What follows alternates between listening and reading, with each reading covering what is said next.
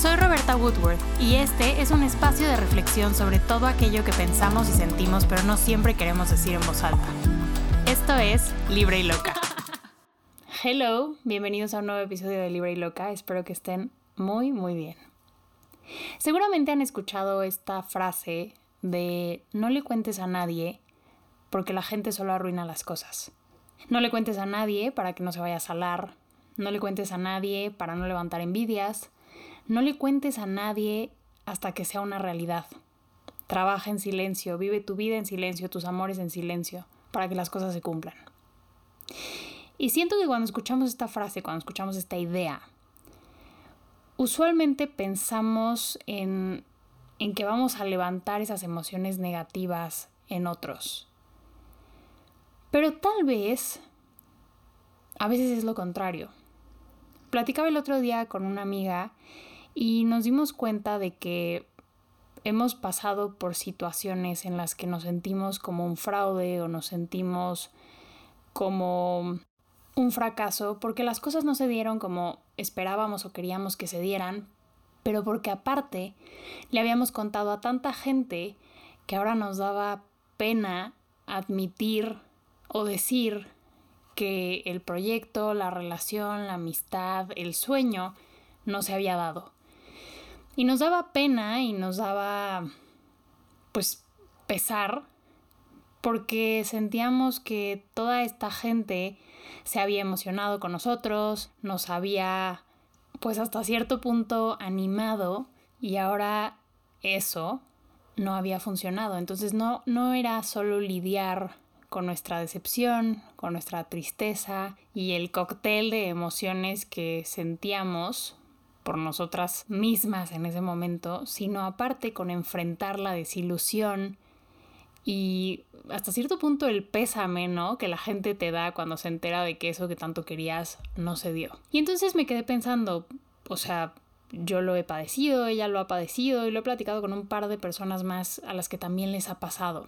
Y entonces recordé esa frase que les acabo de, decir o esa idea, no porque necesariamente levantes o inspires emociones negativas en otros, sino porque a veces los otros, con su positividad, que a veces termina siendo tóxica, te meten más presión.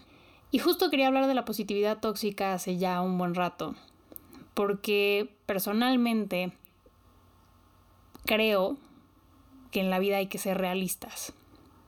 Yo cuando era más chica quería ser positiva. Mi mamá me repetía una y otra vez que debía ser positiva, que debía pensar en positivo, eh, porque yo tenía una tendencia a la negatividad. De hecho, les he contado varias veces que en mi forma de relacionarme y en la forma de verme a mí misma siempre procuraba em, pues ver lo peor, anticipar lo peor para que nada me tomara por sorpresa o para poder remediarlo antes de que otros tuvieran la oportunidad de ver lo peor o esperar lo peor de mí o actuar sobre mis defectos y debilidades. Prefería anticipar para protegerme. Entonces tenía esta tendencia a pensar negativo. Con los años eh, y después de mucha frustración porque sentía que no podía siempre pensar en positivo, me di cuenta y confirmé con con un par de libros, que lo ideal, el balance, se encuentra en ser realista. Y ser realista es entender que no todo siempre puede ser bueno y que definitivamente no todo siempre es malo, sino que las cosas son como son.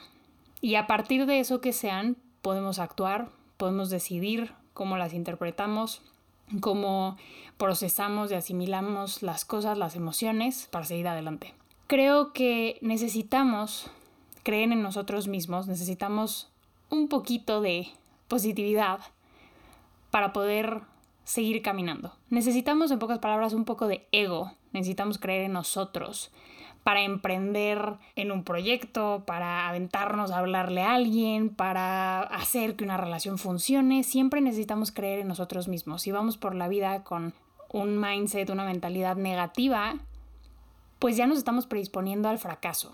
Y no solo nos predisponemos, sino no tenemos energía ni tenemos las ganas de tratar de probar lo contrario. Siento que la negatividad muchas veces es algo que podemos usar como escudo, como justificación. Si pensamos en negativo y las cosas no salen, pues ya lo sabíamos, ¿no? Es la profecía autocumplidora. Por eso a veces es más fácil vivir en la negatividad que del otro lado. Sin embargo, a veces la positividad te cega. Decir, es que si me esfuerzo mucho las cosas van a salir, si doy lo mejor de mí las cosas van a salir, si practico muchísimo me voy a volver un erudito en X instrumento o el mejor cantante o voy a triunfar. Pues no siempre es así, ¿no? A veces nuestro pues nuestros dones no llegan a tanto. A lo mejor adoras cantar, pero no eres el mejor cantante y por mucho que practiques no lo vas a hacer. Tal vez crees que si estudias muchísimo vas a pasar ese examen, pero a lo mejor necesitas clases extras. O a lo mejor simplemente no es tu fuerte y vas a sacar una nota buena, pero no excelente. Estoy poniendo ejemplos bastante bobos, pero sí creo que a veces eh, las cosas no se dan solo porque queramos que se den. Es como esta parte del amor. Creo que la positividad tóxica y esta idea de que el amor lo puede todo eh, son primas hermanas ser positivo al grado de querer que por amar a una persona la relación se va a dar, por amar a una persona se va a arreglar, por amar a una persona esa persona va a ser la mejor versión de sí misma y va a dar todo de sí y va a cambiar lo que tenga que cambiar para que el amor triunfe, no es así. No por querer que las cosas se den, no por esperar lo mejor, las cosas van a ser como queramos. Y ojo, a veces ni siquiera sabes qué quieres. El punto es que a veces estás viviendo y por tratar de pensar positivo, tú solito te pones presión, pero aparte, si le cuentas a otras personas, cargas con la presión, las expectativas y los estándares de alguien más. Una amiga me contaba que acaba de conocer a alguien que no esperaba conocer a alguien, no estaba en sus planes, no lo tenía pensado, fue de la forma más random, que ella justo acaba de decir como no, no quiero nada con nadie, ahorita estoy bien y ¡pum! Conoce a esta persona. Y me dijo, pero no le he dicho a nadie, porque sé que si le digo a mis amigas, si les cuento como esta conexión que tuve, me van a decir, no, ya, está enamorada de ti, no, ya, esto está padrísimo, no, no, no, e, este es. Y, si me dicen esas cosas, me voy a emocionar, me voy a empezar a hacer ideas, ¿no? Porque todos somos humanos, todos fantaseamos de pronto. Pero cuando tú fantaseas y de pronto le cuentas a alguien y esa persona fantasea contigo y otra y otra y otra, empiezas a creer que es real, que si tantas personas lo sienten, lo ven, lo perciben de esa forma, pues tiene que ser así. Y entonces cuando no pasa, que ojo, no estamos esperando que no pase, más bien no estamos esperando nada, pero si no llega a pasar, porque ser realista es saber que hay un 50% de probabilidad de que no pase nada, pues te vas a sentir muy mal. Y no solo eso, cuando enfrentes a esas personas, cuando les cuentes que no pasó, pues, pues van a darte su pésame, por decirlo así. Se van a sentir mal, pero tú te vas a sentir mal porque vas a sentir que fuiste a contar algo que no se dio y eso a veces nos hace sentir como un fracaso, ¿no? Y entonces ella me contaba que por el momento siente que no le puede contar a ninguna de sus amistades porque sabe que lo harían con buenas intenciones, pero que seguramente le llenarían la cabeza de sueños. Y es real, creo que que a todos nos ha pasado de una u otra forma, no sé, piénselo. Yo recuerdo después de esa relación tortuosa de la cual les he platicado creo que bastante, episodio 1, episodio 15, justo después de, de cortar, no fue solo el, el cortar y sentirme mal por eso, me sentía como un fracaso. Me sentía como un fracaso y no quería que nadie me viera, que sus amistades me vieran, que mis amistades me vieran. Eh, di de baja mis redes sociales por un tiempo porque sentía que si la gente me veía lo que iba a ver era un fracaso que les iba a dar pena, que quizás les iba a dar risa. no sé, estaba paranoica al respecto, estaba muy herida, ¿no?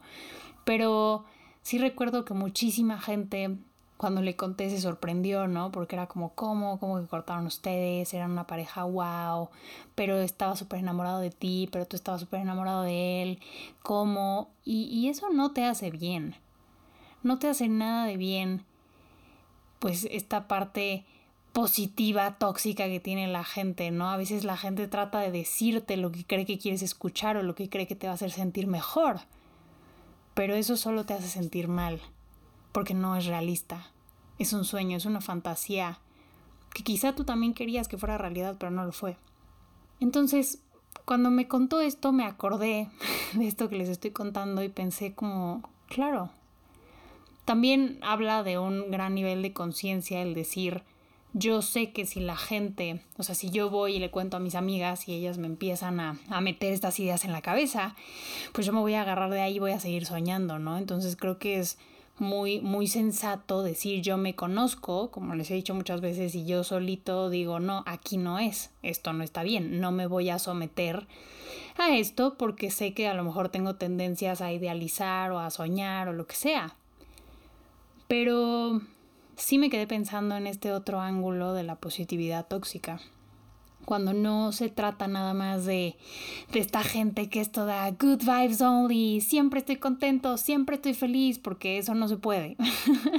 Solo puedes estar todo el tiempo feliz si estás en drogas, o sea, porque tu cuerpo no aguantaría estar excitado, emocionado todo el tiempo, a menos de que estuvieras en éxtasis, literalmente. Creo que una vida feliz realmente se construye de paz, y momentos consecutivos de felicidad, de plenitud. Para que cuando veas en tus recuerdos encuentres muchos buenos momentos acumulados. Pero la felicidad yo creo que es paz, es tranquilidad, es plenitud, es poder respirar con calma, sin que se te atore algo en el pecho sin que se te cierre la garganta, sin que aprietes la mandíbula. Yo creo que eso es felicidad. Pero definitivamente felicidad no es pensar que nada malo va a pasar, ni negar los momentos donde no estés feliz y donde estés mal. Creo que hay una línea muy delgada entre positividad, entre tener una mentalidad positiva y ser emocionalmente evitativo. Yo creo que para poder ser positivo o tener una mentalidad orientada a la positividad dentro del realismo, o sea, una mentalidad en la que seas realista y sepas que hay un 50% de probabilidad siempre de que las cosas no funcionen, pero tengas esta pequeña esperanza que sirva como flama, como gasolina de que las cosas lo hagan, ese pequeño, pues ese, ese ego, ¿no? Ahí esa chispa de positividad justo que te diga que, que sí puedes hacer las cosas para que creas en ti y las hagas, una vez que hayas procesado todo aquello que tengas que procesar. Porque evitarlo, negarlo, se acumula. Por ahí les compartí una frase una vez que dice, si el agua se acumula, se pudre. Y lo mismo pasa con tus emociones. El decir estoy feliz no te hace feliz el negar que estás triste, el decir, no, no, no, pero, pero ya, estoy bien, pero no pasa nada, pero no, no hace que estés bien. Tal vez te, te engaña por un rato, pero inevitablemente se manifiesta de muchas formas. Irritabilidad, mucho sueño, falta de apetito, mucho apetito, gastritis nerviosa, acidez, que se te cierre la garganta, inhabilidad para respirar todo eso que no sacas lo vas cargando. Y una vez que lo sacas, una vez que lo procesas, te libera. Y el momento en que te libera, puedes entonces recuperar tu mentalidad positiva. Sin olvidar que la base es el realismo. Es esperar que todo salga bien, pero saber que hay una posibilidad de que salga mal. Y que si sale mal, puedes lidiar con ello que si sale mal no te tumbe, que si sale mal puedes hacer algo para solucionarlo y que si no puedes hacer algo para solucionarlo, entonces no es un problema, es simplemente una realidad que hay que aceptar. Pero sí creo que independientemente de nosotros, hay que tener mucho cuidado con cómo nuestras palabras afectan a otros. A veces, no sé, uno de nuestros amigos llora y le decimos, ay, no te preocupes, todo va a estar bien. Cuando a lo mejor no necesita eso, a lo mejor necesita simplemente llorar y que alguien le escuche. o que alguien le diga, aquí estoy para ti, que alguien empatice con lo que está sintiendo, pero no necesariamente que le haga pensar que, que va a pasar, que tiene una solución, porque no nos corresponde a nosotros nada de eso. Es como alguien que está aplicando a una beca, ¿no? Obviamente esperamos que esa persona obtenga la beca, pero no podemos prometérselo. No podemos prometerle que lo va a lograr. No podemos prometerle que lo va a obtener. Podemos prometerle que si da su mejor esfuerzo, seguramente obtendrá un buen resultado o esperamos que lo obtenga, pero no lo sabemos. Y pasa lo mismo con la gente con la que salimos o con la gente con la que salen nuestros amigos. O sea, que tu amigo te cuente que hizo clic o tuvo química con alguien, no significa que le tengas que decir, ay, sí, ya, esa persona te ama. ¡Wow! Pareja del año. No, no, no, no lo sabes. No le metas ideas a la cabeza, ideas con las que va a tener que lidiar después, ideas que puedan hacer que se ilusione y que al final se lastime. Y ojo, no estoy diciendo que tú tengas la responsabilidad, ¿no? Pero estoy diciendo que todos somos humanos y que nos pasa eso y que tendemos a ser bolita y tendemos a hablar de más, ¿no? En plan de ser los amigos que apoyan y los amigos positivos y muchas veces eso nada más como que le carga la mano a la gente. Y entonces, cuando las cosas no funcionan, pasa esto que les conté. Sientes esta carga, sientes que no le quieres decir a nadie porque vas a quedar mal, porque vas a quedar como un fracaso, porque no solamente estás lidiando con tu duelo, sino con el hecho de que todos se van a dar cuenta de que no salió como esperabas. A lo mejor podrías lidiar con tu duelo en silencio, pero toda esta gente se te va a acercar y te va a preguntar, ¿pero qué pasó? ¿Pero cómo? ¿Pero se veía tan bien? Ay, teníamos tantas ganas de que funcionaran. Bueno, ya llegará. A veces no necesitas todas esas palabras. A veces lo que quieres es que pase desapercibido y no puedes porque tienes que lidiar con el hecho de que había todas estas expectativas de otras personas.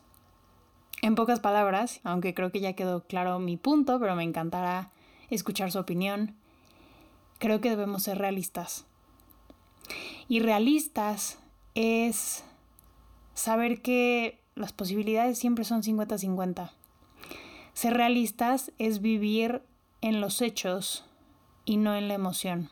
Y voy a ahondar más en esto en futuros episodios, pero por ahora les digo, a veces el hecho es que tu amiga conoció a alguien el hecho es que hizo clic, el hecho es que la pasó muy bien. Esos son los hechos, no ha pasado nada más. La emoción, la idea, el sueño, es que queremos que pase algo más. Es que tu amiga quiere volver a sentirse así de feliz. Es que hay una posibilidad nueva de amor y eso nos emociona. Pero no dejemos que esa emoción se salga de control y nos haga volarnos al grado de poder lastimarnos después. Lo mismo pasa con cualquier otro sueño, con cualquier otro contexto y situación. Tratemos de vivir en los hechos. El hecho es que tu amiga estudió muchísimo para ese examen. El hecho es que dio todo por meses. El hecho es que está aplicando esta beca y está muy emocionada por ella. Pero hasta no recibir los resultados, esos son los únicos hechos que tenemos y los únicos hechos que tenemos para basar nuestra opinión. Las emociones, hay muchas, están encontradas. Hay miedo, hay esperanza, hay frustración, hay muchas. Pero hasta que lleguen los resultados va a haber otro hecho que va a desatar otras emociones y después será momento de lidiar con ellas.